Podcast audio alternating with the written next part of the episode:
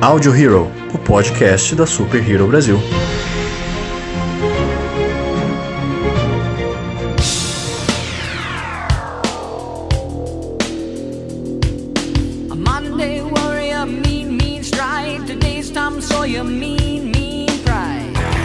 Olá, senhoras e senhores de todo o multiverso.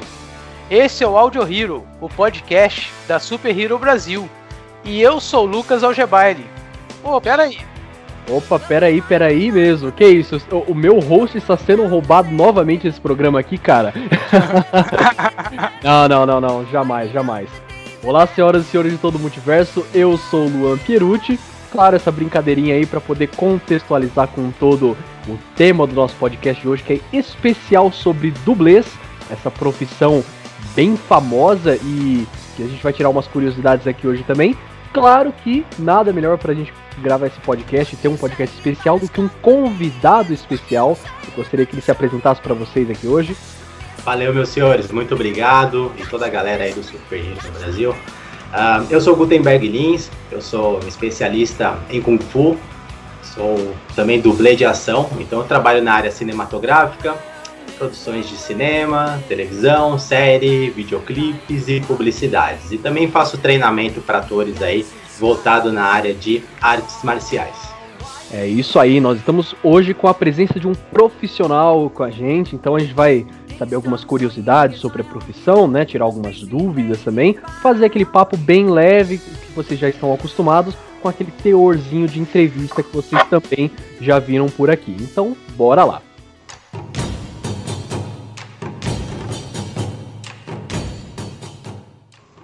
Bom, como sempre, vamos começar esse papo aqui realmente pelo início. Já queria mandar aqui para o Gutenberg uh, para ele poder contar um pouco sobre o início da carreira dele, o que, que uh, o motivou, o que, que levou e como foi o começo realmente dessa sua carreira como dublê. Então, qual que é todo seu, cara?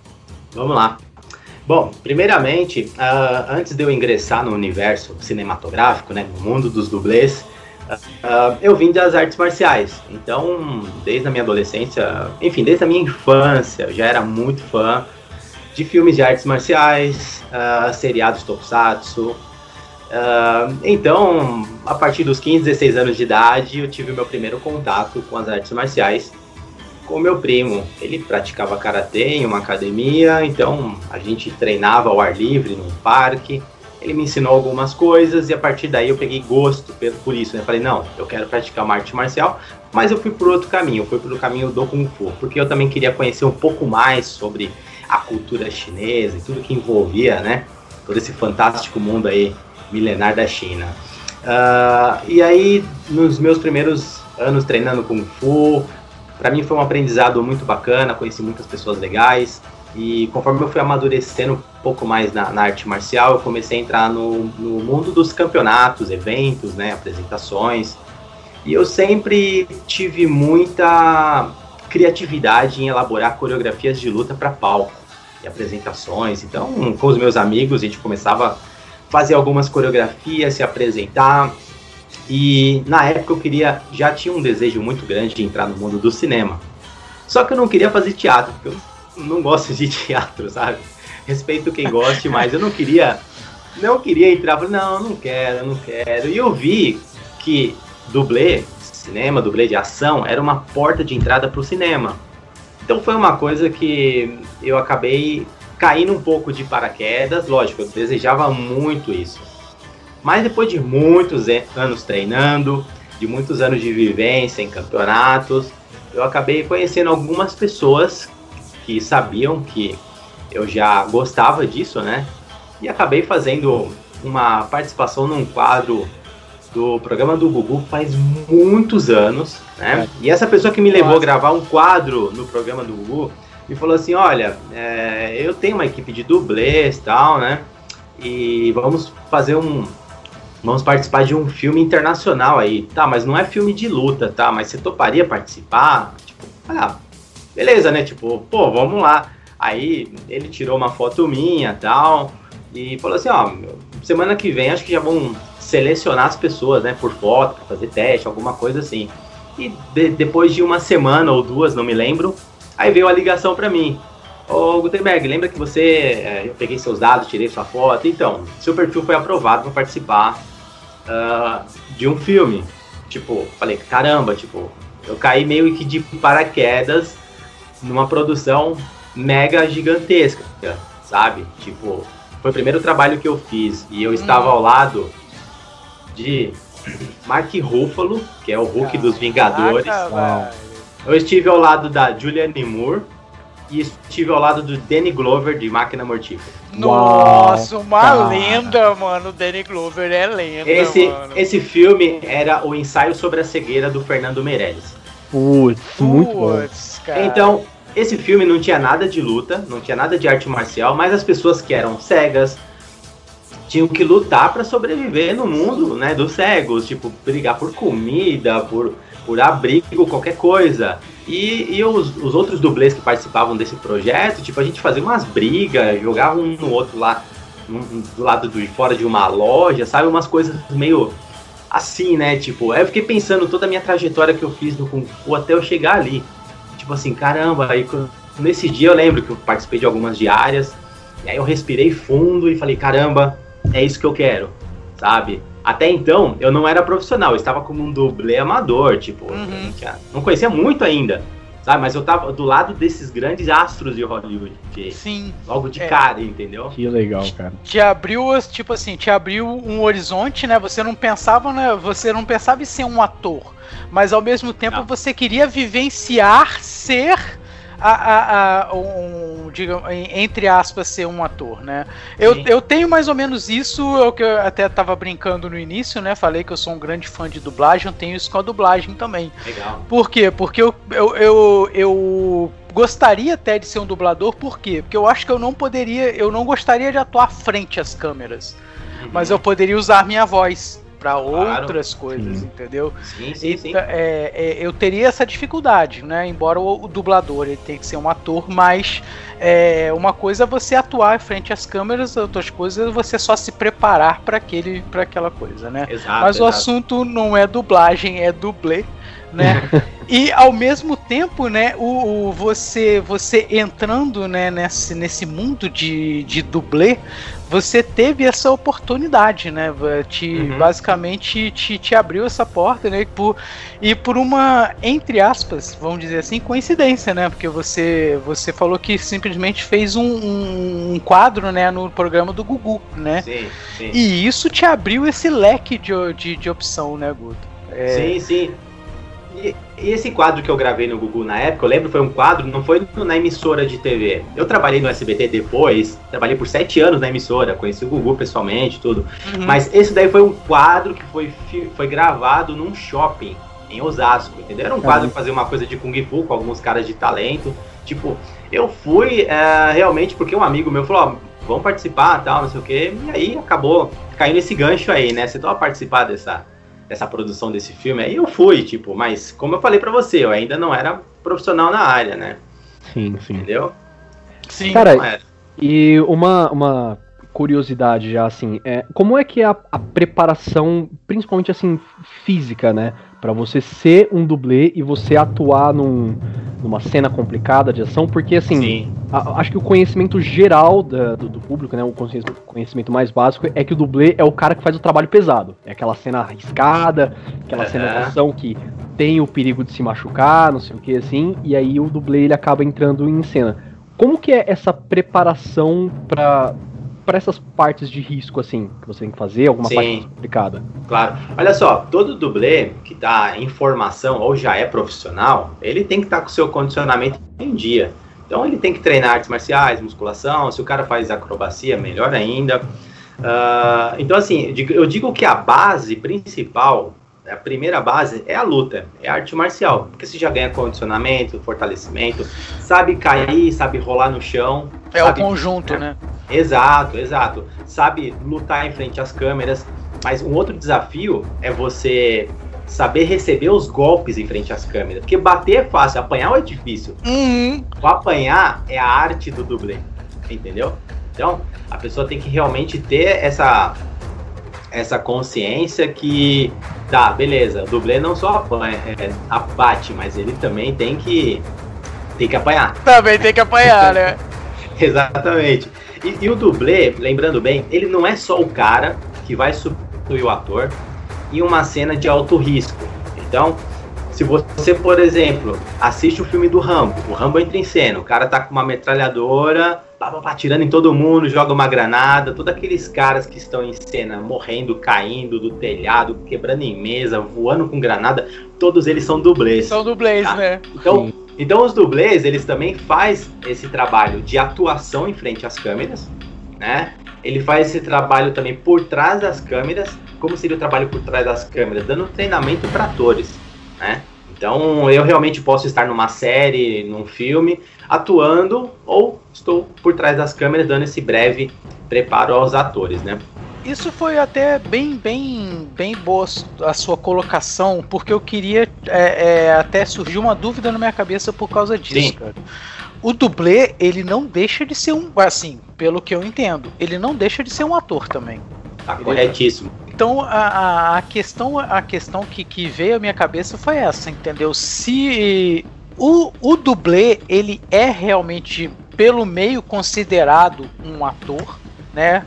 E, e, tipo assim, como é que é, é, como é que é o tratamento com os dublês dentro da, da, da do, do, contexto cinematográfico, entendeu? É, é uhum. Tipo, o, não é questão de, de, de, de, comparar, mas tipo assim, como é, que, como é que as pessoas enxergam o trabalho de um dublê dentro do universo cinematográfico? Uhum. Essa foi a dúvida que veio à minha cabeça. Sim, claro, sim, sim.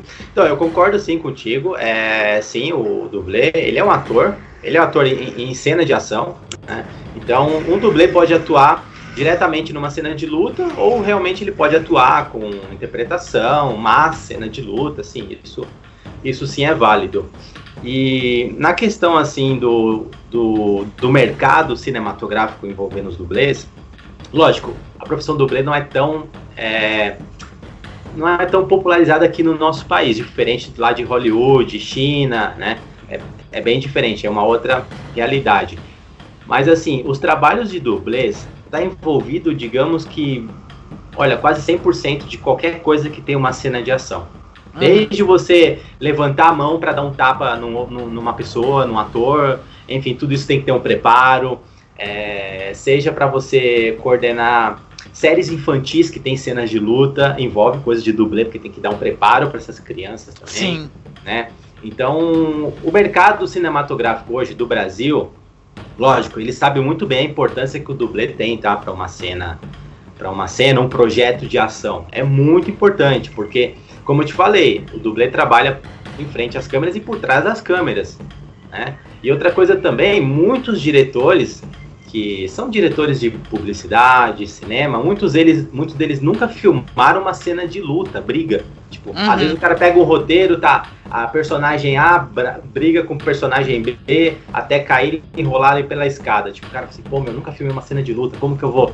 Então, o dublê tem mais essa função, tá? De coordenar, tipo, ele meio que é um diretor de cena de ação. É, é ele faz o, o, o, background ali da, da, da, da, da ação da coisa, né? Exato. Ele cria toda a ação, todo o contexto, uhum. ele vai ter que avaliar os riscos. Ah, o meu dublê da minha equipe, ou os atores, tem algum risco se cair no chão aqui, tudo, tudo isso, sabe? Ah, vai ter que quebrar objeto ou não, então vamos preparar essas mesas a quebrar, essas cadeiras.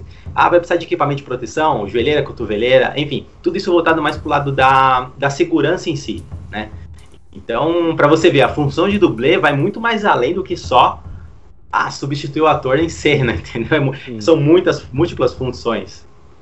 Sim, é, é, porque tipo a gente quando a gente assim a gente telespectador pensa em dublê, dublê é aquele negócio, pô, o cara vai substituir numa cena de alto risco. Não, uhum. de repente a cena não tem um risco, é. mas tem toda uma, uma, uma coreografia, toda uma coisa que necessita a a visão de um cara que tá realmente, é, é, tipo assim, tem, tem o domínio ali da, da, da, da câmera e da, do posicionamento do corpo, como é que vai ser, coisa e tal, que não é, de repente, nem o diretor, mas sim É. um cara que sabe de artes marciais ou sabe que. Exatamente. de- disso aí, entendeu? Dessa da flexibilidade, digamos assim. É né? exatamente isso. Por isso que lá em Hollywood chama direção ou diretor de segunda unidade. Então você tem o diretor principal do, do filme, do projeto, e tem um Uhum. outro diretor que vai cuidar só de cenas de ação. Ah, De tudo, eu, É o diretor de segunda unidade. Isso, bom, não sei pro Luan, mas pra mim isso foi uma, uma novidade. Eu Pra não, mim é novidade eu desconhecia. Eu, não, eu desconhecia isso. Porque nem todo Desconhecia diretor sabe filmar, tipo, é, tem essa familiaridade com cenas de ação, entendeu? Lá em Hollywood é muito comum, mesmo que o diretor já tenha experiência, como o mercado lá é muito mais amplo, todo filme tem um diretor de segunda unidade. Se você vai assistir um filme da Marvel, tem lá um diretor de segunda unidade, tem que é É. um time de dublês, entendeu? Nos créditos eu vejo lá Second Unit, coisa e tal, beleza. Exato. É Mas eu verdade. sempre pensei no seguinte, Second Unit era tipo assim, ah, é, é, tipo assim, tipo continuista, eu achava Não, não, que era não, é a segunda unidade. É que nem, por exemplo, você vai assistir Velozes e Furiosos. Aí tem lá, departamento de segunda unidade, que são o quê? O dublês pilotos especialistas em carro, sabe? Legal. Capotamento, Caraca. entendeu? Então, é um departamento extra ali, sabe? Que vai atender a um determinado tipo de cena. Entendeu? Seja luta, carro, veículo, qualquer coisa, tipo. Enfim, é isso. Olha, bacana, esse cara. papo já valeu só pela essa informação, esse papo Exatamente. já valeu a pena, mano. Olha só, cara. Eu nunca iria na minha vida imaginar que era isso. Claro, quem entende de cinema até vai falar assim, pô, esse cara é um, é, é um doido. Mas, cara, eu nunca imaginaria isso. Na, na minha cabeça era. O, o Second Unit era tipo assim, um background, beleza. Eu te- até entendia isso, mas era Sim. mais aquela questão mais tipo assim, de, de continuidade, né? É, Uhum. Tipo, é, com a coisa de roteiro, pra preencher coisa de roteiro. Não, Não, não. era. Não É era a coordenação de, de, de ação do filme. Que legal, isso, que legal. cara, pô, isso é fantástico, cara. Hum. Cara, e é bacana você ter falado dessa parte da, da coreografia, né? Porque, eh, principalmente no seu caso, que você é bem voltado pra parte das artes marciais, né? É, como que é essa parte quando você vai fazer uma consultoria, você vai treinar realmente um, uma coreografia de um filme? Porque eu entendo que tem filmes e filmes, né? A gente pega Sim. aí os filmes famosos de Kung Fu, né? Por exemplo, com os clássicos do Bruce Lee, que é aquela coisa que todo personagem ele tem superpoder, sabe? O, bicho, o cara voa, tal, não sei o que, assim. Mas tem os filmes que é mais pé no chão, que é uma coreografia mais realista. Sim. Nesse caso, é uma escolha ali do diretor, mesmo que ele leva essa parte um pouco mais pro surreal e ele tem que o do, o dublê, né, o cara que vai dar a- Uhum. fazer a coreografia, ele tem que se adaptar nisso ou como que é uma Sim. já uma direção mais do do coreógrafo mesmo?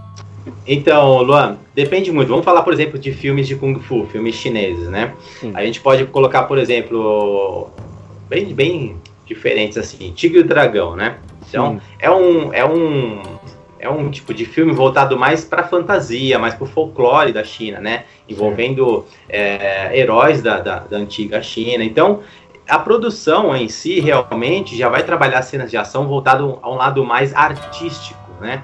Então envolve mais a questão de cabos, então você vai ver muitos personagens voando, pulando muros, telhados, como você vê no Tigre e o Dragão, né? Então isso é uma característica, né? Então, realmente, quando você vai fazer um filme antigo assim, é, vai remeter muito a esse lado, tal lado da fantasia, né? Isso é bem da cultura do, do povo chinês, digo, na área cinematográfica. Quando se fala em filmes mais recentes, filmes policiais, no esquema tipo Jackie Chan, no Donnie Yen, Jet Li, aí já são um filme voltado mais la- pro aspecto um pouco mais dos dias de hoje, né? Então, você não só vai trabalhar só, sei lá, técnicas de Kung Fu, mas você vai trabalhar diferentes técnicas dentro daquele projeto. Né? E você pode compor isso com outros dublês que são especialistas em alguma acrobacia para dar um destaque no filme, sabe? Porra, Sim. o vilão é um cara que consegue fazer tanto salto mortal e depois ele cai na pose e depois Sim. saca uma arma, enfim. Isso são já mais característica voltada a, é um lado pro lado artístico, mas voltado mais aos nossos olhos de hoje, né? Sim, Tá sim. mais para atualidade. Então, tudo depende, Luan, na questão de você receber um roteiro e saber as características do personagem. Ó, esse personagem, ele é um policial, mas ele é um super policial. Sim. É um cara que, tipo, meu, ele é um cara que, sei lá, colocaram um chip nele, o cara é super. Então você vai ter que Sim. ir de acordo com as características do roteiro. Entendeu? Sim, Ao mesmo sim. tempo, se você for ver que um cara, ele é um, sei lá, um cara mais estabanado, por exemplo, a gente vai falar que é aquele filme de comédia Sim. lá, de super-herói. Ah, Ah, vamos fazer umas lutas assim, mas envolvendo um pouco de tom de comédia. Você tem que basear no, no- no personagem, entendeu? É basicamente isso. Eu tendo isso na mão com o roteiro e a, a ideia do diretor, qualquer liberdade que eu tiver, putz, pra mim é melhor ainda, né? Que eu possa explorar mais o ator, né? Dar mais sugestões ao projeto, que fique uma luta mais dinâmica, bonita, né? Que o pessoal quer ver isso no cinema, né? Quer ver coisas Sim, de sim. impacto, né? Coisas É, visualmente bonitas. E inclusive cenas de luta mesmo. Eu, eu falo por, por opinião própria, né? Ah, Uma grande parte das cenas de luta que a gente tem nos filmes é aquela cena de luta que tem um monte de corte. É soco, corte, corte, corte, corte, Nossa, é corte. horrível.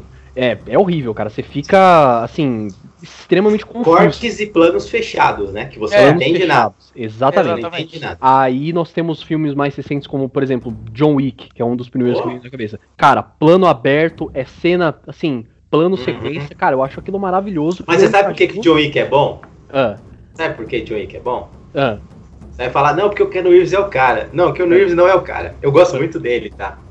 É porque os dublês são bons no filme. sim. sim. E outra coisa, o diretor, ele foi dublê do, do, do Keanu Reeves. É verdade, é verdade. Então, o Chad é um filme, exatamente. Então é um filme produzido e dirigido por dublês. Sim. Os caras fazem a luta do jeito que eles querem. Entendeu? Não tem essa de segunda unidade. Os caras são a, a segunda Eles unidade. são a unidade principal, mano. Era Caraca, isso que eu ia falar, entendeu? Como você ter esclarecido pra mim esse negócio da Second Unit mudou meu conceito até agora. Quando, eu- quando ele falou John Wick, eu falei: caraca, mano, Sim. tem tudo Ó, a ver. Vocês já cara, assistiram os filmes do. John Wick. Quando vocês forem assistir novamente, olhem as cenas de ação, mas ignore o Keanu Reeves. Olhem os dublês fazendo as cenas. Sim, cara. Os caras, meu, tipo, sabe? O show tá ali, entendeu? Aí eu falo assim, caramba, o dublê bom é esse que sabe cair, sabe apanhar, sabe bater, mas também sabe, É. sabe? Isso que é bacana, porque na cena de luta, né, não basta só o Keanu Reeves estar lá descendo o cacete Sim. em geral, mas tem que ficar convincente o cara que tá morrendo, tá tomando um tiro na cabeça, tá tomando uma facada, Exato, assim. sim. Claro, Isso, cara, sim. é uma coisa impecável, porque que nem eu falei, plano aberto, plano sequência, aquele negócio que praticamente não tem corte, e a Sim. coreografia é uma coisa inacreditável, tanto que eu imagino que nesses casos, o, pro- o procedimento da coreografia pra cada cena de ação deve levar aí eh, meses pra poder ficar pronto.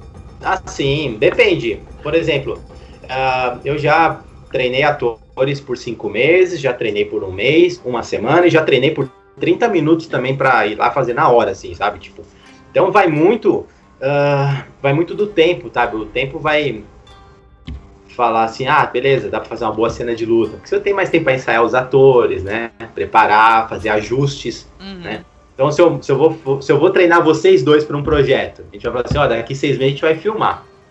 Beleza, a gente montou a luta. Essa mesma luta, seis, daqui seis meses, ela não vai ser a mesma coisa, Sim. sabe? Sim. Vocês vão evoluindo, você vai falar assim: caramba, Gutenberg, eu consigo fazer um salto, cair na abertura, legal, tá dentro do projeto, vamos fazer, vamos valorizar isso, entendeu? Então, tem que ir evoluindo, entendeu? A coreografia. Olha, o cinema evoluiu, as técnicas de filmagem evoluiu. Então, ah, o nosso trabalho humano, marcial, tem que evoluir também, Sim, sim. entendeu? Com certeza. E, tipo assim, pegando, pegando até esse um pouco esse gancho, né, que você falou do, do Keanu Reeves, né? É, é tipo assim, você pegar, fazer, fazer uma cena, você acaba treinando o ator, né? É, você acaba que você também a- é, você dá a diretriz para É. ele, né? Então não, é, é uma atuação conjunta, não é só o ator em si, é também Sim. toda toda a equipe agindo ali, né? E tipo assim, é, é, em relação à segurança de vocês nas cenas, entendeu?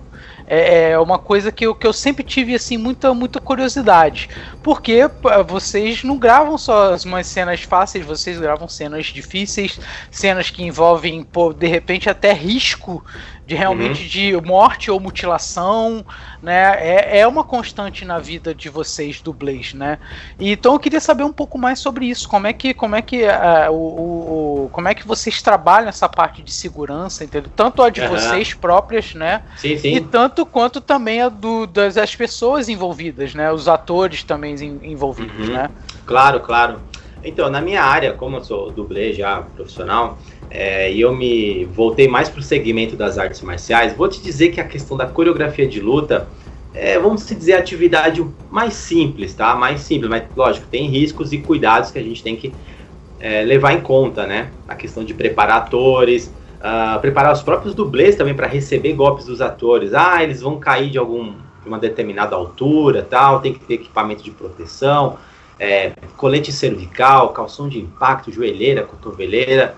Eu digo para atividade, vamos dizer, a mais simples, tá? E uma outra categoria de dublê, ah, a gente fala também dublê de cenas de alto risco, tá? Que também é minha especialidade, eu, eu me formei também nessa área. Ah, o que, que seria do- cenas de alto risco? Por exemplo, você vai ver, sei lá, um ator numa novela, ele atravessa uma rua, vê um carro e atropela ele. Então, você vai substituir o ator nesse tipo de cena. Ou você realmente entra numa casa, alguém tá com uma granada e você sai de lá pegando fogo. Corpo inteiro em chamas. É um dublê também, especializado e que tem experiência nisso, tá? E aí tem outros dublês também que são especialistas em veículos, não é minha especialidade. Carro, moto, veículo aquático, enfim, tipo, saltar de paraquedas. Aí então você vai vendo que tem diferentes categorias, tá? Mas desde a mais simples até a mais complexa, sempre tem que ver, analisar a questão de segurança, porque sim, podem haver riscos, né? Agora, na, na coisa mais básica que eu falo, coreografia de luta, meu, a gente sempre recebe pancada, cara. sempre, isso é normal. Tipo, seja do ator, ou seja de um dublê da minha empresa, que a gente está num projeto lutando.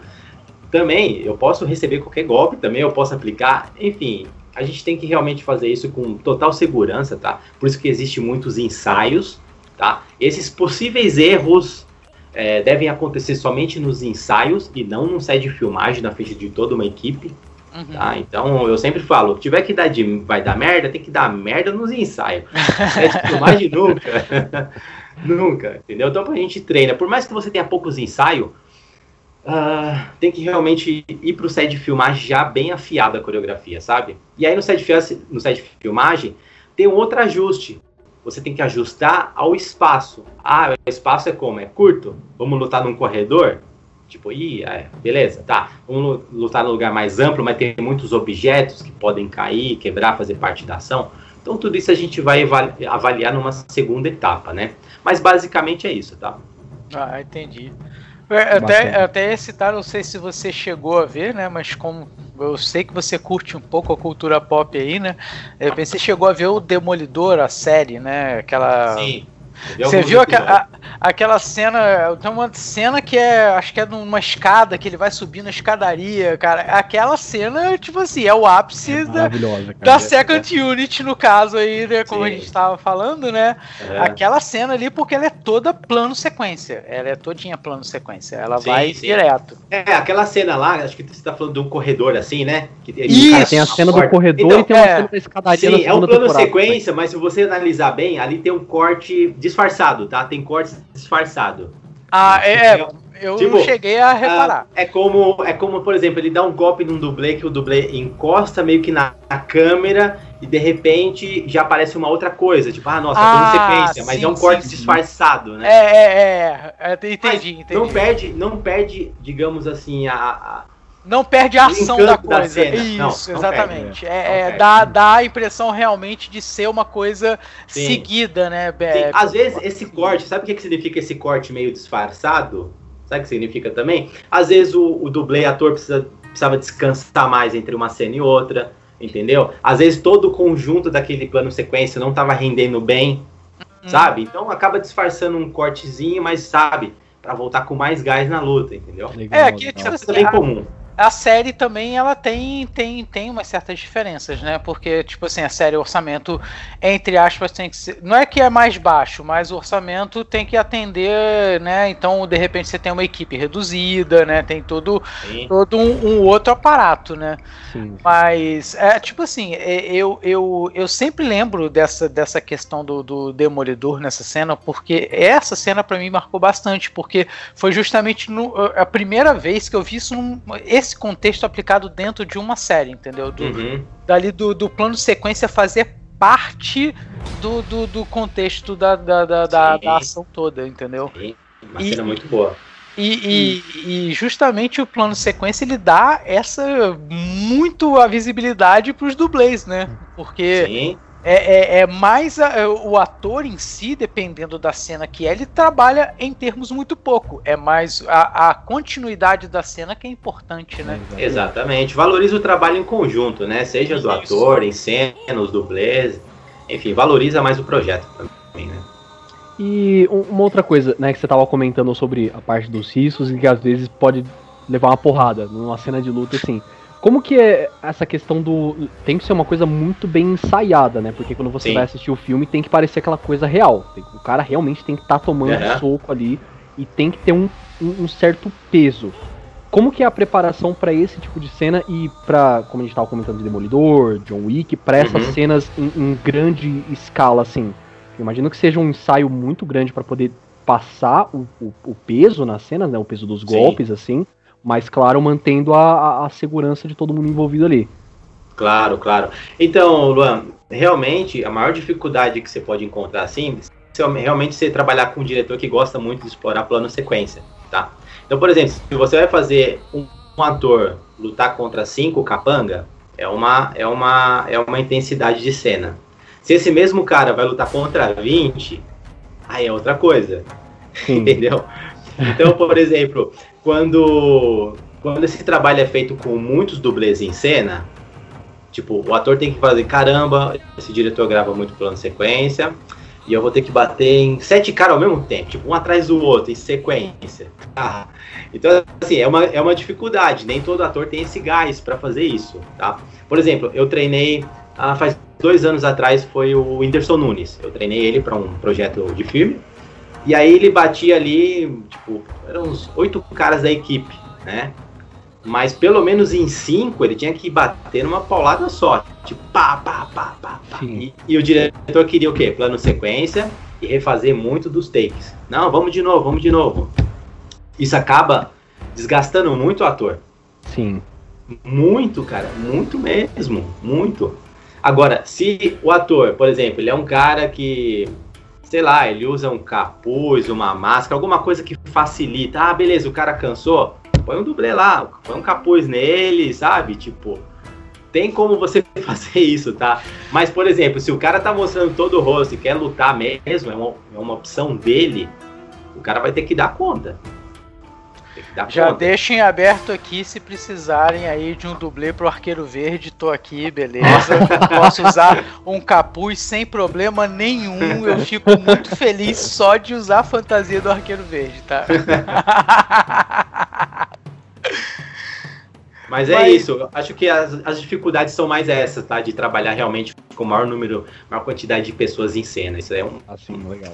Bem complicado puxando um certo ganchinho também nisso, o, o, o Guto. É, desculpa até a liberdade, tá te chamando de Guto oh, o tempo inteiro, mas já foi, entendeu?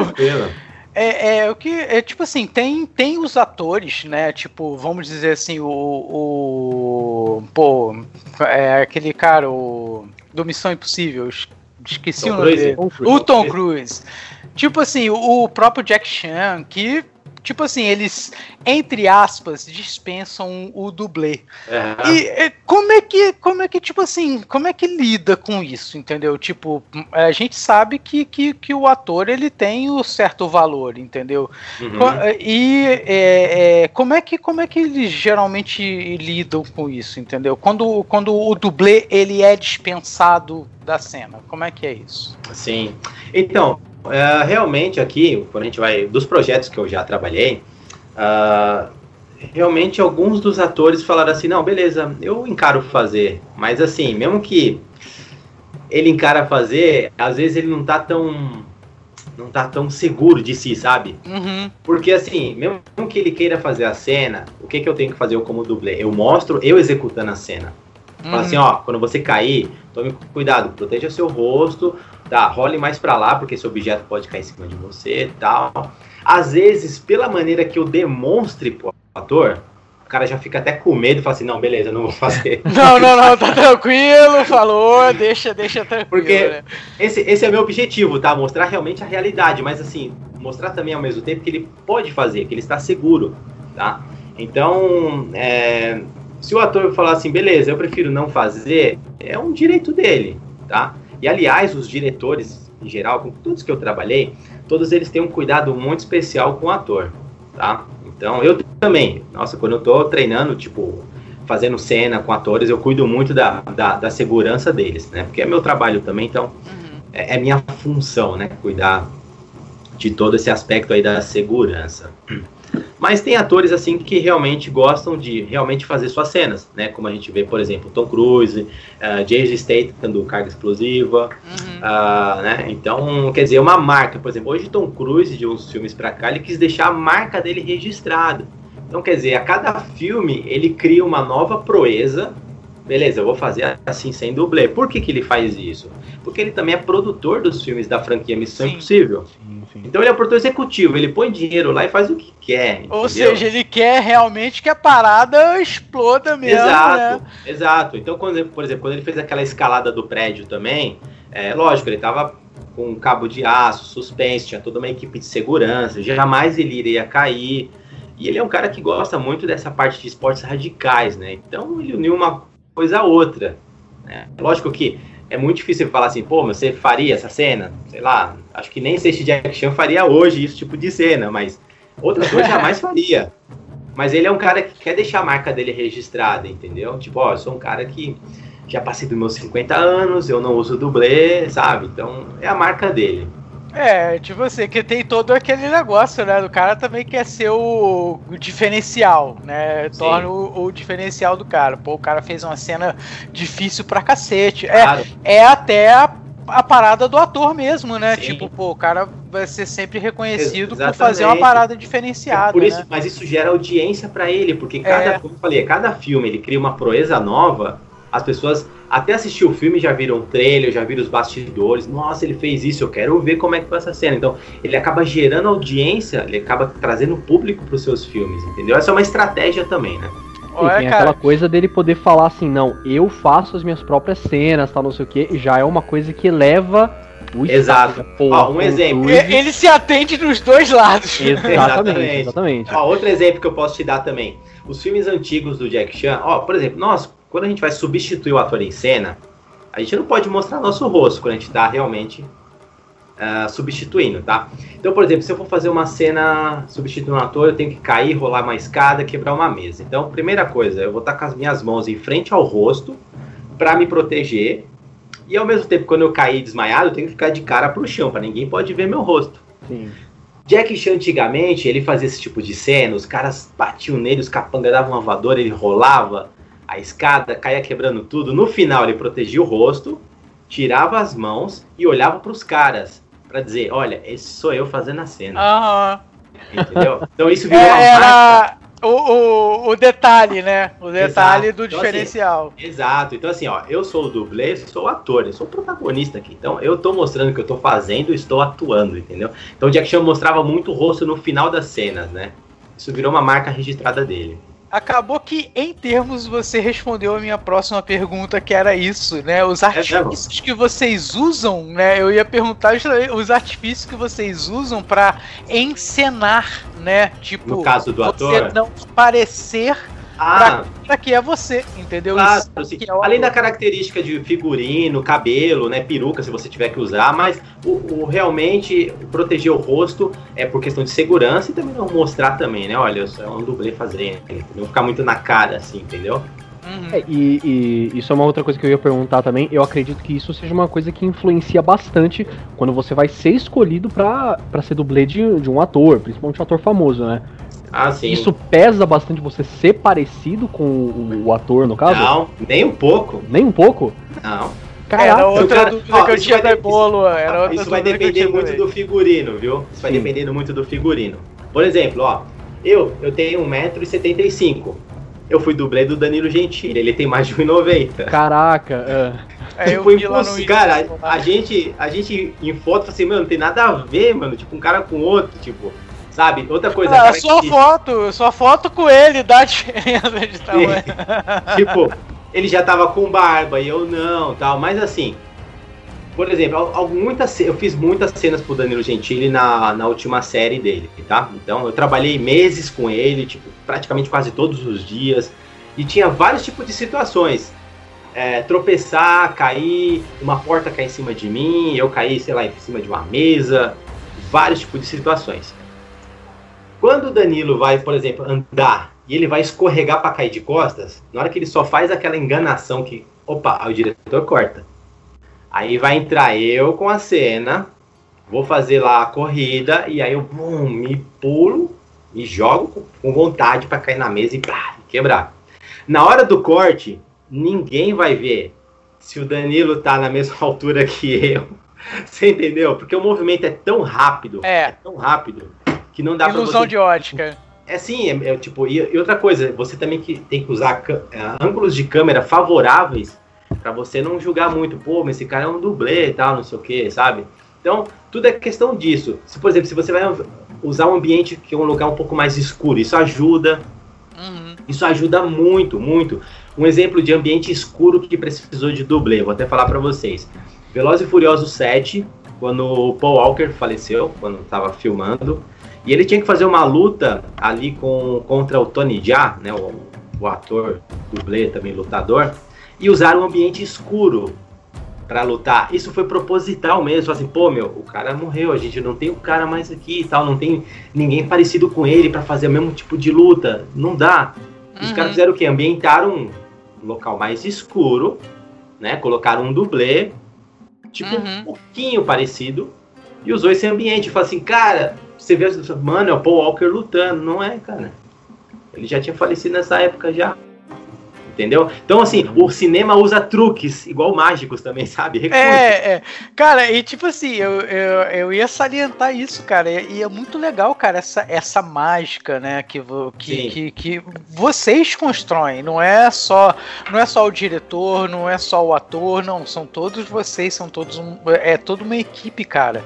E pra gente, como espectador, Luan tá aí, não vai deixar eu mentir também, né? E você também, espectador, você sabe como é que é. Embora você trabalhe com isso, você até sabe, né, como é que é feito, você consegue distinguir, mas pra gente que, que é leigo, assim, na, na coisa, a gente não consegue, cara. Pra gente, a gente se entrega naquilo ali, entendeu? E é fantástico, assim, esse trabalho, cara. É, é, por isso que eu falei contigo, falei, cara, pô, quando eu te vi lá na. Vou, vou já citar dentro do podcast mesmo, quando eu te vi lá naquela matéria lá na Record, cara, eu falei assim, pô, eu, eu quero gravar com esse cara, mano, porque eu tenho muito, mas muita, mas muita curiosidade de saber como é que é isso. Que é uma parte do cinema, entendeu? Que, que a gente, tipo assim, a gente é, é- não é o glamour.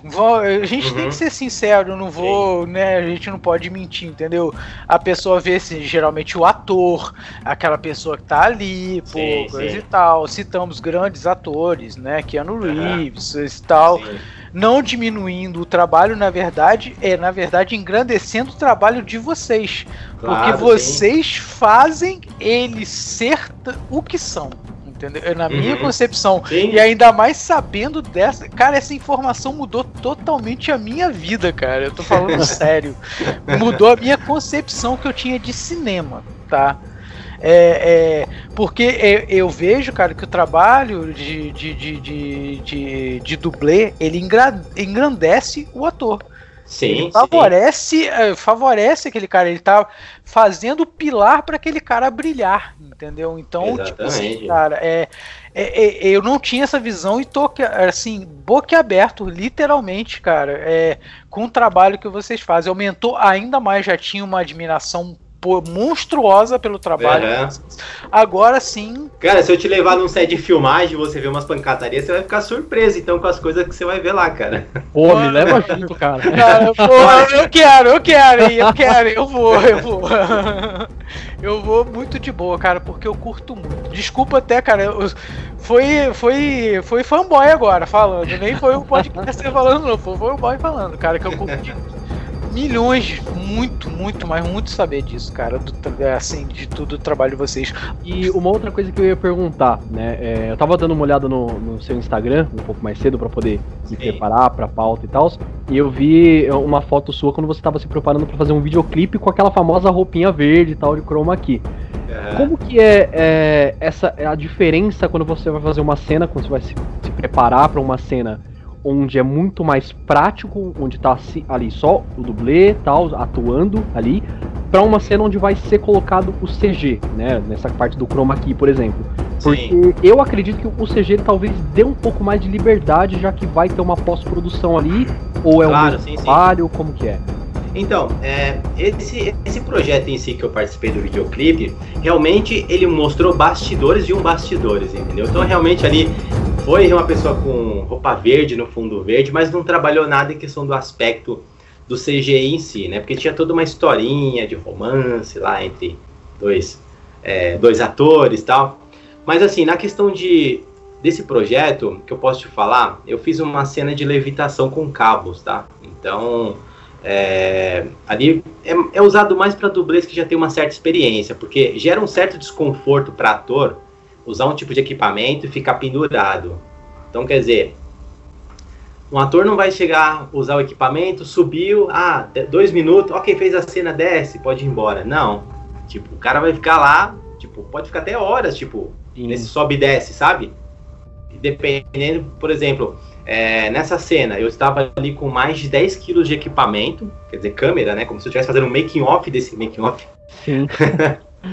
E aí a equipe me puxava com um cabo, né? Então, além de eu ser arremessado para trás, eu, eu tinha uma elevação. Eu tinha que subir com todo esse equipamento. E é um tranco muito forte. Se você não é uma pessoa que está preparada fisicamente, um ator se machucaria ali com certeza, sabe? Então, quando eu faço tipo de cena com cabo, realmente eu já tenho que chegar antes da cena, fazer uma preparação física, me alongar antes, me aquecer um pouco, entendeu? Para evitar qualquer tipo de lesão. Mas realmente, ah, os trabalhos com cabos em si é voltado mais para dublês, tá? Realmente, a não ser um caso muito específico, quando o ator tem que fazer, mas é uma coisa mais simples, tá? Ele sobe, fala e já tem que descer.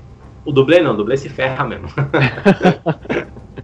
Legal. É, na verdade a função. é, vamos, vamos concordar e fazer uma brincadeirinha.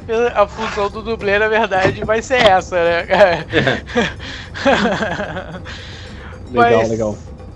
Tem mais alguma coisa aí, Luan? É, eu, eu estendo essa pergunta, na verdade, com uma outra coisa também, Claro. que eu também vi no, no seu Instagram, que é a parte da captura de movimentos. Porque captura Uhum. de movimentos, seja em expressão facial ou na, na- no- nos próprios movimentos ali, tem que ser uma coisa muito mais caricata, mais exagerada, para que possa ser, é, ser captado no, no- no sensor, né? Sim. Como que é essa experiência para você fazer uma captura de movimento, já que é necessário realmente esse, digamos assim, entre aspas, exagero a mais na, na parte da. Sim, atuação. claro. Por exemplo, no caso que a gente usa o mesmo processo, Luan, de, como se fosse fazer uma, uma filmagem, uma cena de luta para um filme, tá? A gente usa isso para a área do motion capture, mas ligado a, aliado à tecnologia.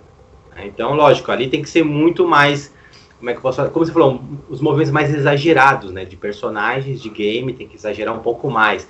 Uma animação infantil ou uma publicidade que envolva algum personagem. Então tudo tem que ser muito mais exagerado. Uma simples cena de luta e todos esses movimentos que a gente faz, né, com capturas de movimento, são por câmeras especiais com infravermelho, né? Então aquelas roupas que até a gente vê nessas produções de filmes de Hollywood, filmes da Marvel, né, que muito é gravado em estúdio, entendeu? Então isso vai muito da tecnologia. Os caras que trabalham com a tecnologia tem que ser muito bom também, tá? Não adianta só os dublês serem bons e a tecnologia ser meia boca. Tem que ser uma coisa bem, bem profissional, assim, de ambos os lados, entendeu? Ah, bacana, cara, bacana. Então, uh, o Luan, né, pegou essa parte mais técnica, cara, e a gente falou muito sobre técnica, cara, mas eu, eu sinceramente, eu queria puxar um outro lado agora do Guto, cara. É. Eu queria puxar o lado do Guto que eu sei que, né, que curte o lado Tokusatsu, curte as paradas todas essas paradas que a gente também curte aqui, entendeu?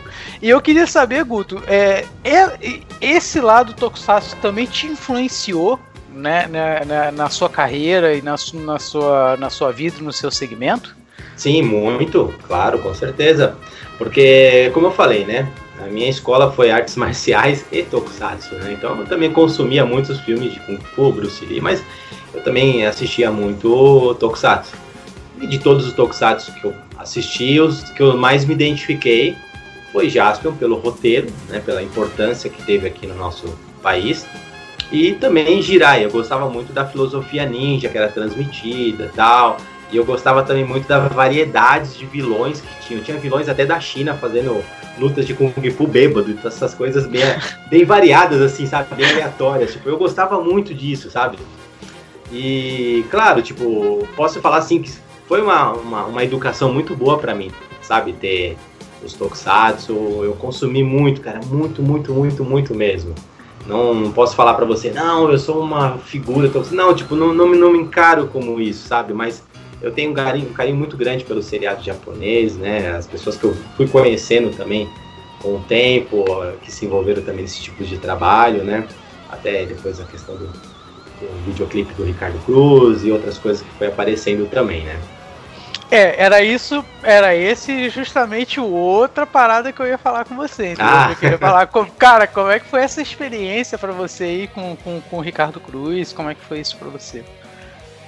Olha só, uh, antes de eu iniciar o On The Rocks, eu já tinha feito o trabalho em um filme da mesma produtora. Era um curta-metragem que eu treinei os atores. E esse curta foi para fora e ganhou prêmios internacionais, né? Ganhou dois prêmios em festivais de artes marciais, de melhores coreografia. Que legal. E aí esse diretor do On The Rocks falou assim, pro, os diretores se encontraram nessa produtora, falou, oh, tô com um projeto assim, um videoclipe de herói, tem alguém para indicar? Aí o diretor já falou, ó, cara aqui. Não, tipo assim, aqui. tipo, o cara falou, ó, tá aqui, o contato é. tá aqui, já tá aqui na mão. E aí, e aí eu tive uma primeira reunião com ele, depois eu fui conhecendo o Ricardo Cruz. Até então, eu não tinha referência na minha cabeça sobre projeto de tokusatsu nacional. Eu digo profissional, tá? Com uma produtora de cinema, com um trabalho de equipe profissional. Eu não tinha referência. Falei, caramba, mas quem alguém já fez assim, tipo, esses caras estão viajando, tipo, sabe? E aí, as primeiras reuniões que eu tive com, com dire... são dois diretores e o Ricardo, e o Ricardo falou assim, olha, é, quem vai atuar nesse, nesse videoclipe é o Hiroshi Watari. Eu falei, como assim? Tipo, sério mesmo? eu falei, cara, sério mesmo? Tipo, sim, tal, não sei o quê. E aí, tipo, o diretor já pá, me jogou aquela responsa na minha, sabe, tipo, ó, se vira. Ele falou assim, ó, e você vai ser o personagem do projeto. Você vai ser o dublê dele. Aí eu falei, putz. Pô, cara, aí você já ficou nessa resposta toda, né, cara? Mas então, mas até isso, mas até isso, Lucas, eu não tinha ideia de como tudo isso ia acontecer. Eu não tinha ideia de como ia ser os figurinos. Eu, tudo bem, nas primeiras reuniões nós tivemos aqueles as reuniões de concept art, né? Os desenhos no papel. Olha, o herói vai ser assim, o vilão vai ser assim. Mas eu falo assim, pô, mas será que será que tudo isso vai acontecer mesmo? Eu falei, caramba. E aí as coisas foram acontecendo, né? Então uhum. o, o Alessandro Von Vitor foi um cara que fez todos os figurinos, cara. Então tudo que ele ia fazendo, ele ia postando, mostrando pra gente no particular, olha, eu tô fazendo esse vilão tal. E aí quando eu fiquei vendo o herói tomando forma, eu falei, caraca, meu, tipo, que incrível, né? E aí sim, foi um longo processo de experimentar roupa, né? fazer ajustes, fazer ajustes, treinar a equipe, né? Então, com os dublês da minha equipe, a gente começou a fazer algumas coreografias, mais ou menos umas ideias. Enquanto isso, o Hiroshi Watari lá no Japão. Ele tava lá, quietinho na dele, e a gente ia trabalhando aqui. Só tranquilão, só, só, só, lá, só no saquezinho. Mas todas as, todas as semanas a gente tinha reuniões sobre isso. E aí o diretor me deu outra resposta também, né? Ele falou assim, ó, como é um projeto um personagem criado no Brasil, né? Que foi até criado pelo Rafael Seguinini, o cara é fera no CGI. Ele criou o herói e falou assim, ó, a gente vai querer também montar uma, uma performance dele característica de movimentação. Ó, o cara vai se transformar assim. E aí acabou caindo essa responsabilidade na minha mão também.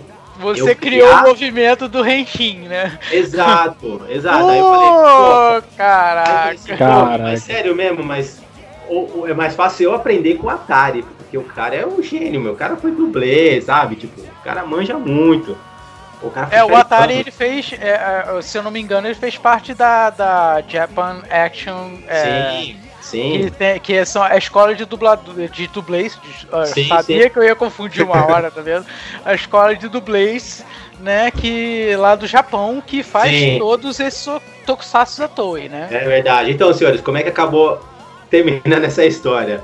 Ah, eu tinha que fazer algumas movimentações de transformações, mandava pro diretor, o diretor olhava, mandava pro Ricardo, o Ricardo mandava pro Atari. E aí eu fui numerando, ó, transformação 1, 2, 3, 4. Aí o, o Atari falou, por exemplo, ah, eu gostei da 2. Beleza, então ele escolheu. Ele escolheu, mas você Escolheu. criou. Sim, eu criei toda A criação é sua Exato. e o, o, o conceito da, da, da ação é dele. Exatamente, exatamente. Então, ah, quando o Atari chegou aqui em São Paulo, já estava tudo meio que já pronto, sabe? A equipe já tinha ensaiado, né? Eu já tinha feito todas as provas de figurino, porque depois eu tinha um outro desafio também, né? É, lutar com o capacete e respirar com o capacete. Uhum. Foi outro- Sim. foi- foi, tipo, se você tá fazendo uma luta para um show, para palco, se você errou a coreografia, não tem problema. Mas para cinema não pode ter erros. Não pode. Se errou, o diretor fala corta, ok, bota de novo. Entendeu? Então, Uhum. é, exigiu muito de mim, sabe? Foi uma puta responsa, sabe? E eu sempre falo para todo mundo: se hoje nós faremos novamente tudo isso do On The Rocks, a gente faria muito, muito melhor. Muito melhor. Mas a- ali a gente já tava dando o nosso melhor, sabe? Porque foi muito cansativo. Muito, muito. Muito Investidores que estão escutando aí o Audio Hero, primeiro lugar, agradecemos a audiência. Segundo lugar, invistam nesse projeto, porque é, vai ser sensacional. E o personagem tá, tá comigo aqui em casa, né? Tô com ele aqui, todo figurino, capacete, tá tudo aqui em casa. Já, já, já nem serve mais, eu malhei um pouco, já não. Acaba decidindo. É- Era também uma outra pergunta que eu ia fazer pra você, cara. Como é que é, é- é- é é- como é que é gravar com aquela roupa, né, cara? Porque é desconfortável, né? É, é o aspecto visual gigantesco, né, cara? Mas Não, É, toto, deve ser assim. Eu não sei como é que é a sensação, mas é, é porque é, até eu, eu até gostaria que você me explicasse, tipo Sim. assim, como é que é, é o material, de que é feito, entendeu? Uhum. E como é que é essa questão de, de, de gravar com esse tipo de roupa que a gente chama, né, no meio tokusatsu de metal tex, né? Aham, aquela, sim, sim. aquela roupa armadurona, né? Sim, sim. Então, no caso do Cruiser, ah, o meu primeiro. primeira peça de roupa que eu vesti foi um macacão de colã. Sabe? Era um macacão Uhum. que eu vesti. E ali o, o, o Von Vitor fez um esquema bem legal de velcro, né? Então as peças, se- as peças se encaixavam de velcro. Uhum. Legal. Então eu tinha uma certa mobilidade, mas eu tinha uma certa dificuldade no peitoral. Por quê? Para fazer movimentos com espada. É, que, né? Então É, você apertava e abre, muito. né? Isso, porque realmente no, no, no final das diárias, nossa, meu braço parecia todo roxo. Por quê? Porque ele batia na armadura e voltava, né? Então, mas assim, ah, esse processo de filmar a luta acontece muito, né? Por isso que lá no Japão o pessoal tem uma armadura para close, uma armadura tipo de borracha, e uma mais surrada para fazer as cenas com explosão, para rolar na pedreira. né? Então nós só tínhamos realmente um único tipo de figurino. Era o único. Então as peças que soltavam, por exemplo, uma, uma parte do joelho, ah, uma parte do cotovelo, uma parte da luva, isso tinha que fazer na hora. uma- já colava, sabe? Uhum. Tinha, tinha uma pessoa responsável para isso. Só para fazer esses ajustes, reparo na armadura. Uhum. E aí, tipo, esperava uns 5 minutinhos a cola secar, beleza, volta. E aí, pá, e mandava ver na cena, entendeu? Então, assim, é, não tinha descanso. Não tinha descanso, não tinha, não tinha. Mas, assim, as maiores dificuldades foram essas, da questão de figurino, tá? Figurino. Capacete foi outra coisa também, né? Porque é, lutar em frente às câmeras com capacete é uma coisa também que é, foi um, um, desafio, mas a gente fez aí com todo esforço. É. Cara, e é bacana que você falou essa parte de você lutar com espada, né? Já é uma pergunta minha que eu já vou ligar com uma outra coisa também claro, pra sim, sim. saber como, como foi a sua experiência. É, eu vi que você teve a grande oportunidade de trabalhar junto com o C.C. Smith, né? Que é uhum. eu como grande fã de Star Wars, eu fiquei, ah, caraca, que incrível. E como foi essa experiência para você? E aí já ligando com aquela pergunta que eu falei, como que é uh, o processo de criação de coreografia com as espadas, né? Porque você tem toda a questão do, do peso ali, é um tipo de luta diferente que você tem que se adaptar e ensinar, né, os atores que vão fazer parte da cena. Eu queria saber de você tá. as duas coisinhas. Vou te, vou te responder primeiro da, da, da preparação de espadas, tá? Depois Sim. eu falo do, do Smith. Sim. Então, Luan, uh, realmente, quando a gente vai fazer cenas de luta pra, com armas, espadas, escudos, facões, nós usamos uh, espadas de madeira revestidas de EVA.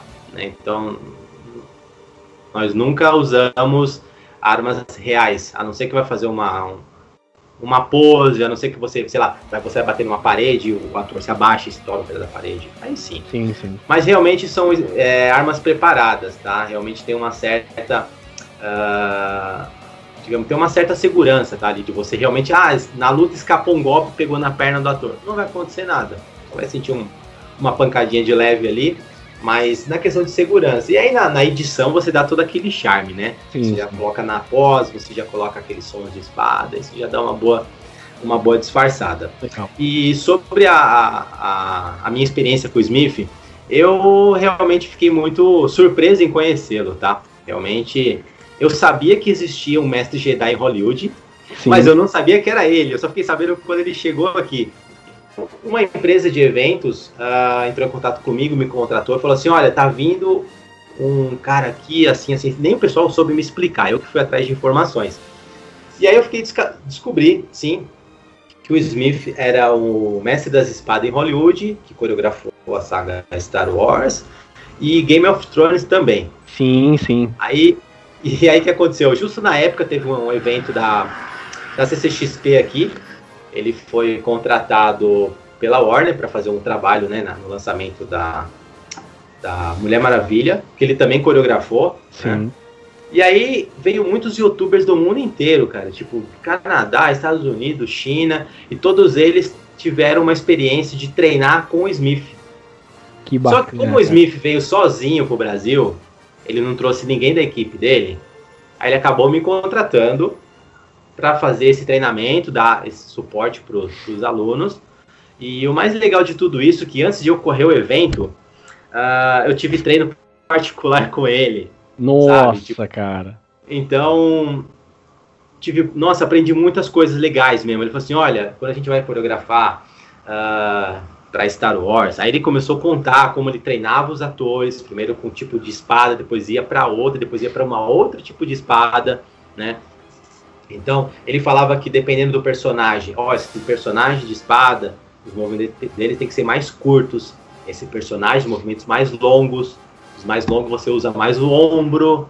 Esses mais curtos você usa mais o pulso. Então, assim, esses tipos de detalhe para mim foi, cara, eu tive um, um dia de, de trabalho treino com ele que para mim é como se eu fosse numa academia dos Estados Unidos, de Hollywood, de, dublês, e falava assim, cara, quanto que é para treinar contigo? eu tive essa experiência aqui.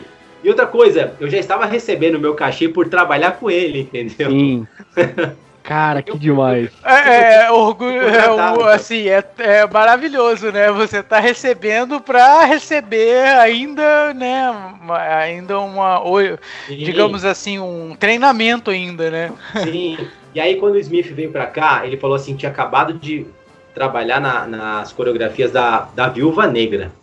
Caramba, cara. Sim, Pô, cara. nem lançou ainda, inclusive, hein? Nem lançou. ele veio com a camiseta da equipe e tal, falou assim, olha, esse aqui foi meu último trabalho e tal. Enfim, nós pegamos uma boa amizade, uh, inclusive no dia que ele foi embora, a gente já encerrou no nosso trabalho, ele me deu as espadas dele, que eram as espadas de, oh. de Kendo, né, de arte japonesa, Mas ele Caraca. falou assim, ó, lá em Hollywood a gente começa treinando com essas espadas primeiro. Pra depois ir pros sabres de luz. É, é, é o Shinai, né? Se eu não me engano, né? É, É, aquela isso. espada de bambu, né? Exatamente, exatamente. Então ele me deu. Ele me deu cinco. Caraca, cara. Aí ele falou assim, ó, presente pra você. Nossa. Aí eu falei, cara. caraca, sério mesmo? Tipo, nossa, agradeci muito ele e tal. E eu tenho essas espadas até hoje. ele não me, não me deu as espadas Jedi, ele me deu as de, de treino, né? De ensaio. Mas eu fiquei muito feliz pela experiência. é, foi muito incrível, tipo, sabe? Eu, eu me senti como se estivesse lá em Hollywood fazendo treino com ele, porque ele me deu muita atenção. Não só pra mim, pelo menos pro meu parceiro de treino também, que também foi contratado. E, cara, foi uma experiência incrível. Incrível. É, Cara, que- é demais. Sim, cara, é uma coisa que acaba que no final das contas te abre um, como a gente falou lá no início, né? Abre um- uma imensidão de, de coisas pra você, né, cara? E, e para você que ainda gosta, né, de- de- desse meio todo, né? Que acaba que no final das contas cinema é uma coisa só. Eu entendo cinema, série, filme, né? Tudo que, que relaciona eu entendo como cinema, né? E, e deve ser assim uma coisa muito muito gratificante, né? Você de repente conhecer até um, um ator que você é fã, coisa e tal, e pô, você fala, assim, pô, eu treinei essa pessoa, entendeu? Aham. né? É, é- é- não, não que, tipo assim, tenha o valor de ser mestre e aprendiz. Não é isso que eu tô querendo Uhum. colocar. Mas, tipo assim, poxa, tipo, você ajudou no crescimento da pessoa, porque querendo ou não, Sim. ela também absorveu aquilo de você. Claro, claro, sim. E, e você também, no caso, como você falou agora do, do Smith, né? A mesma coisa. Você Aham. absorveu um outro, um outro patamar, né? Uma outra coisa, né? É assim, é fantástico isso, cara. Eu acho. É um acúmulo de fantástico. vivências e experiências, né? Sim, com certeza, cara. Uhum. É. Voltando um pouco lá, cara, até voltando um pouco nessa questão de conhecer pessoas, cara, você que chegou até a conhecer o, o Jason David Frank, né, cara? Sim, O- sim. Que é o, o Ranger Verde, né? E ele é lutador mesmo, né? Ele luta Sim. em MMA, né, cara? sim, sim, sim. E, tipo assim, é, é, eu, eu, eu, ele faz muitas né, cenas de luta e ele é, é, até hoje, entusiasta de Power Rangers. Ele ainda continua Sim. participando e tudo. É, eu, eu, tipo assim, eu sempre. é, Eu não sei. Aí eu vou, vou pensar, você conhece também Uhum. o trabalho dele. Ele faz as cenas mesmo ou ele utiliza dublê lá no- nos Power Rangers? Olha só, nos Power Rangers eu posso te falar que, sim, a maioria ali usam, usavam dublês, né? Porque, você sabe, os protagonistas, se eles se envolvem em alguma cena de ação e acabam se machucando, se ferindo, né? Isso atrasa, atrasa toda uma produção. E toda essa produção tem custo. Então, por exemplo, se você, se um ator vai fazer uma cena de luta, ah, eu quero fazer, o cara insiste que quer fazer, beleza. De repente, por um descuido dele, sei lá, um acidente, o cara se machucou. O cara não vai ter condições no dia seguinte de fazer essa cena. O que, que vai acontecer? Vai interromper as filmagens, vai gerar mais custo para toda a equipe. E aí, quando voltar a gravar, o cara ficou sem treinar, tá de molho, né? É. Esperando da lesão. E aí tem que voltar o processo todo de novo. Então, Sim, isso gera muito custo. É por isso que os trabalhos dos dublês, vou te falar, olha a importância que tem o trabalho dos dublês de não deixar uma produção atrasar porque o ator se machuca, entendeu? Era É, um esse o exemplo cerne que eu disso- queria chegar. Era Um isso. exemplo disso é quando o, o Tom Cruise ele se machucou. Eu não sei se foi no Missão Impossível 5 ou 6, que ele ferrou o, o calcanhar dele lá. Se não me engano, o filme ele ah, atrasou ah, acho que sim, uns saltando meses. do pré. Sim, Isso, sim. exatamente. Sim, saltando de um prédio pro outro lá, né? Sim. Isso acontece, lógico, isso foi uma cena bem arriscada, tipo, que ele quis realmente fazer, ele sabia dos riscos, ele sabia de toda a segurança que estava envolvendo ali ele, sabe? Isso gerou uma certa confiança para ele, né? Mas é uma coisa também que eu falo bastante no mundo dos dublês, dos atores também. O excesso de confiança é prejudicial e o excesso de medo também. Tem que ter um meio termo nisso, sabe? É, é, é esse o ponto que eu, que, que eu queria pegar com a pergunta lá que eu fiz lá do, do, do, do. Jason. Foi, foi isso, entendeu? O cerne que eu queria pegar era esse, entendeu? É, é, é como, como a indústria lida com isso, entendeu? Porque eu sei que, não, não vou citar nomes, mas a gente conhece pessoas, né? E pessoas, né? Então a Uhum. gente lida isso na vida normal, porque que um ator também não pode ser? Tem gente que tem um ego inflado do caramba. Sim, né? sim. Entendeu? Então, é, tem o cara que quer, porque quer, porque quer, porque quer fazer. E como é que a indústria lida com isso? Porque, querendo ou não, é, é, é, o ator, ele precisa estar em outras cenas que o dublê não vai estar. Não desvalorizando a profissão, Uhum. Sim, mas sim. vendo o lado da produção como um todo, né? Claro, É, claro. Então, tipo assim, com, como a indústria costuma lidar com isso, entendeu? Com, com, com um ator que quer, porque quer fazer um negócio e se arrisca. Sim. E até, de repente, no caso, igual o Luan citou aí, foi o caso do Tom Cruise, né? Não, não tô dizendo que foi pelo mesmo motivo, tá? Aham. né? Mas é, acabou se acidentando. Então, tipo assim, é, é, é um atraso de produção. E é um atraso que envolve muito dinheiro. Não é pouco Sim, dinheiro, é muito sim. dinheiro Sim, né? sim. Então como é que, tipo assim, a indústria lida com isso e, tipo assim, até a próprio, até o próprio, eu sei, eu sei que, tipo assim, o escopo é um pouco diferente, né, que, que eu tô até falando, mas acaba que no final das contas as coisas se mixam, né? Uhum. Então, tipo, como é que, como é que lida com isso? A parte de segurança do, do, do ator, o principal, Sim. né, o- né, est- vamos digamos, vamos nomear aqui, né, a estrela do filme, né? Mas é só por uma questão de nome. E, e os dublês, entendeu? Como é que é essa essa essa coisa, né? Boa pergunta. Olha só, é, muita gente sabe que um diretor ele é uma auto- autoridade no set de filmagem, né? Uhum. Mas quando se fala em questão de segurança, envolvendo dublês e atores, o coordenador de dublê tem o mesmo poder de um diretor, sabia? Caramba, cara. Sim. Olha, só, Olha. tem muitos, tem muitos diretores que acabam viajando na ideia, nossa, eu quero que esse ator pula explodindo ali. Aí o cara fala assim, opa, peraí, não, não. Descarta isso. Já, sabe? Eu sou um tipo de pessoa assim que eu gosto de ser bem sincero. Assim, ó, isso é válido, isso não é válido. Ah, isso você pode fazer, mas a gente pode adaptar pra isso, entendeu? Porque às vezes tem diretor que, tipo, voa e voa, sabe? Ele vê uma coisa assim que fez bem feita, ah, outra cena e o cara já viaja, sabe?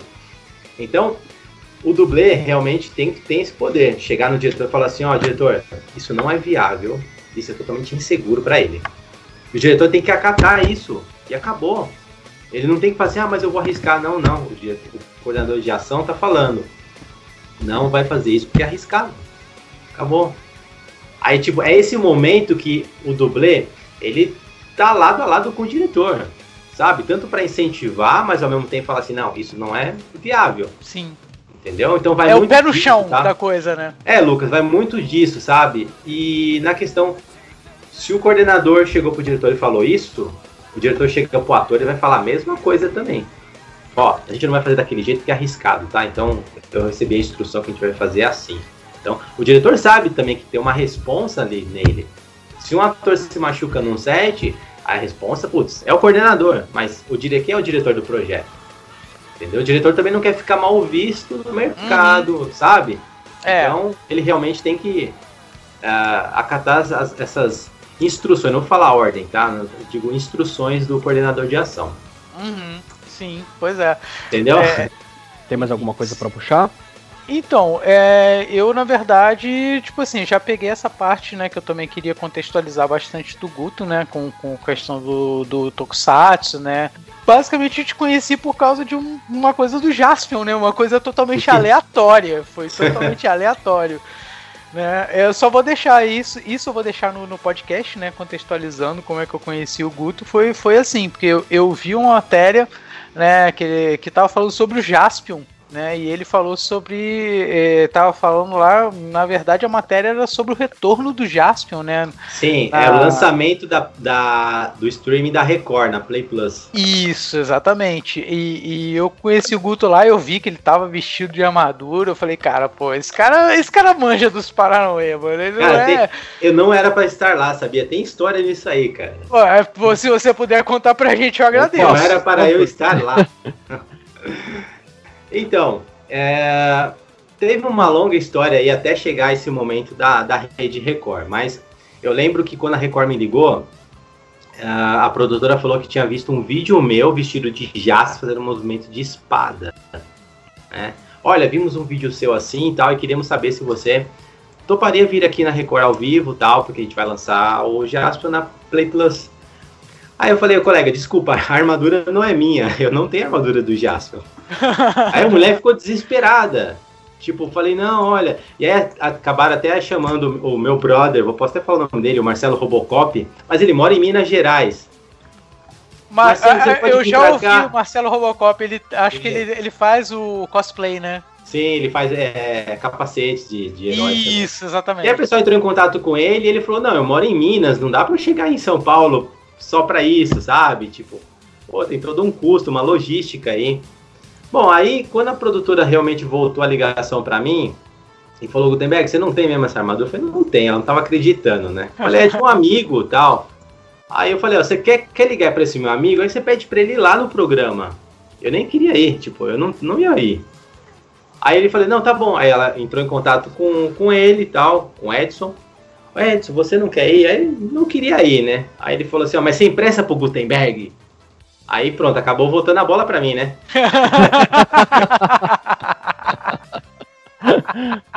não é que eu não queria ir, é que eu tava já trabalhando em outros projetos, que eu já tava bem corrida, minha atividade tava bem, sabe, bem corrida. E aí jogou a bola para mim de novo, a produtora falou: "Você quer ir?"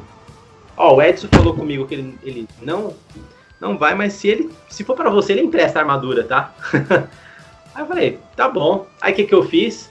Falei: "Beleza, ó, eu já te retorno. Aí nesse momento eu liguei pro seu Nelson Sato, né? Eu já tinha falado com ele antes tal, né? Porque a gente teve uma reunião aí sobre o filme do Jasper, na época do uhum. Rocks. Enfim. Uh, e aí eu falei, ó, oh, seu Nelson, a Record entrou em contato comigo tal, pra fazer uma apresentação de Jasper e tal. O senhor autoriza? Porque na época tinha um, a Sato lançou uma nota, né? Que não queria que ninguém estava usando figurino. Uhum. Aí o seu Sato falou, Gutenberg, se é pra você, tranquilo, pode ir lá pode ficar tranquilo. Ele deu aval e eu fui, inclusive na, na, na ao vivo o apresentador Matheus fala, né? Olha, ele tá aqui pelo Nelson Sato e tal. Então eu fui lá somente para fazer uma, uh, uma apresentação, né? Sobre o retorno do seriado no streaming da Record. Né? Não foi nada para falar do filme, do Jasper, nada disso, né? Mas foi uma, uma coisa bem mais voltada pra Rede Record, uma coisa mais interna, Sim. né? É, foi só é, uma promoção interna de relançamento e só fazendo uma, uma junção aí, por, por isso que você falou que pediu autorização do seu Nelson, porque a, a, a, Sato detém os direitos de distribuição do Jaspion aqui no Brasil. Então, né, por isso sim, que precisava sim. da autorização dele, né? Claro. É, eu, eu realmente achei necessário, tipo, eu achei mais educado da minha parte, como profissional falando, ligar para ele e falar. Né? Claro. Porque logo que lançou a notícia do filme do Jaspion, eu fui um dos primeiros a sentar com ele no escritório e fazer reunião que, que eu fui apresentar nessa reunião? Apresentar meus trabalhos. E lógico, a, a minha cereja do bolo ali no dia foi apresentar o On The Rocks e todos os bastidores. Eu mostrei para ele como foi feito o On The Rocks, né?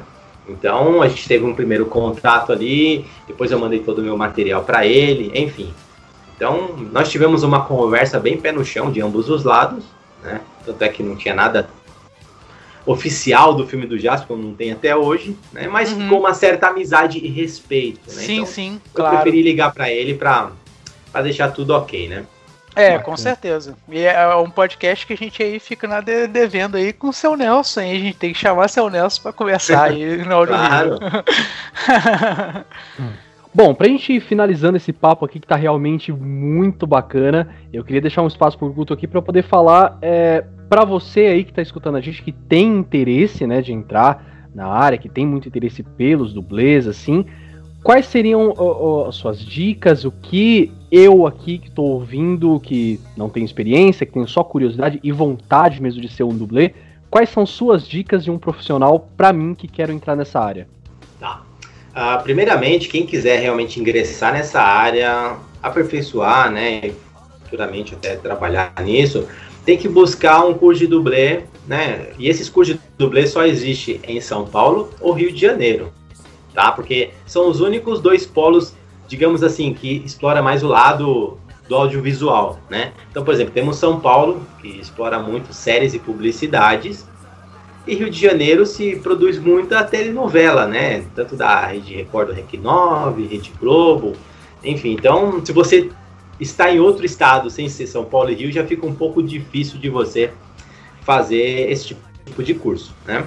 E eu, por mais que eu tenha duas formações profissional, eu, eu não me sinto preparado em dar um curso de dublê oficialmente, digo, para colocar a pessoa no mercado, né? Então, como eu me especializei mais em artes marciais, o que eu faço? Já viajei a alguns estados do Brasil ministrando workshops de coreografias de luta. Então, por exemplo, uma, um estado do Nordeste vai fazer um evento geek, eu vou lá, faço uma palestra sobre dublê e já engancho um workshop. É esse workshop já é voltado para o público, as pessoas vão saber, ah, como que eu monto uma coreografia de luta, como que eu uso ângulos de câmera, né? Então, eu acabo passando uma vivência do cinema de ação no aspecto dublês, tá? Isso, esse, esse workshop pode levar um dia ou dois, um, um fim de semana, né? Praticamente. Então a gente só não está nessa atividade agora devido à pandemia, tá? Mas é, realmente eu também ministro workshops em São Paulo, em outros estados, escolas de teatro. Então é uma oportunidade também. Se você já é ator e quer ingressar no curso de dublê, eu acho bacana, tá? É um, vai agregar mais a sua profissão também, tá bom? Bacana, bacana. Bom, é isso aí, gente. Eu espero que vocês tenham gostado. Esse papo foi realmente muito bacana.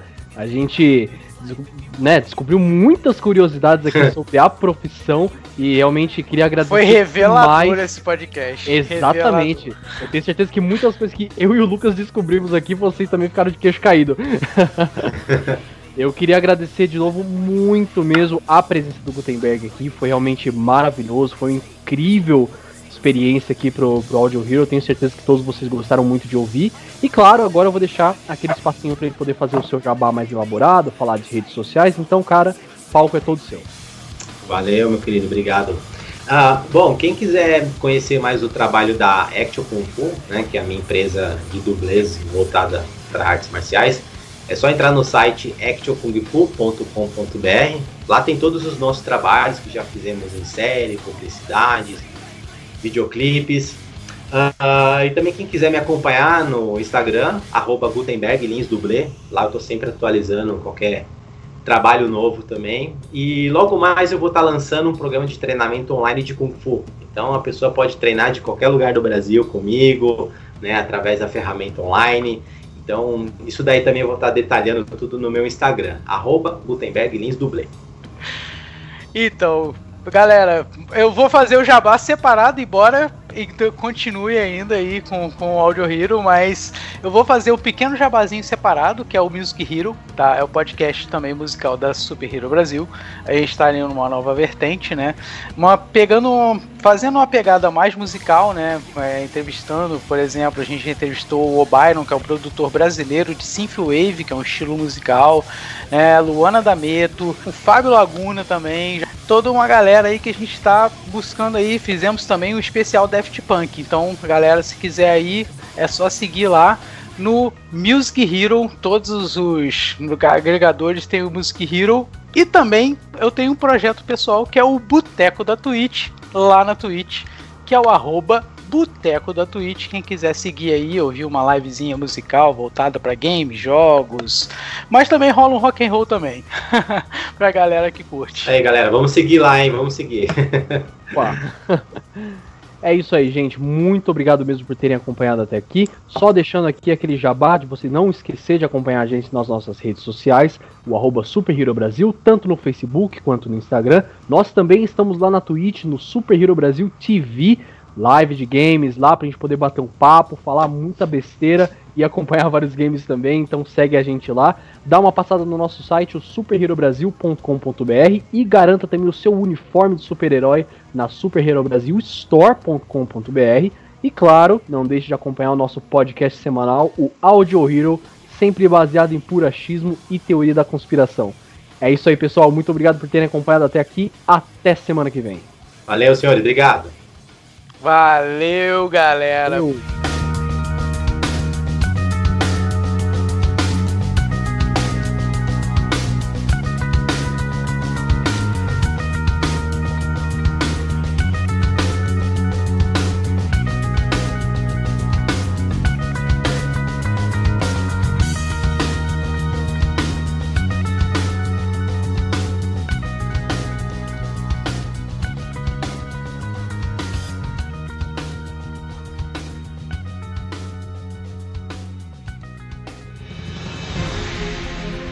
Se você quiser ver mais conteúdo como esse aqui, é só você acessar as nossas redes sociais Super Hero Brasil, tanto no Facebook quanto no Instagram, e também dar uma olhada no nosso site superherobrasil.com.br. Dá uma passada lá, tenho certeza que você vai gostar muito.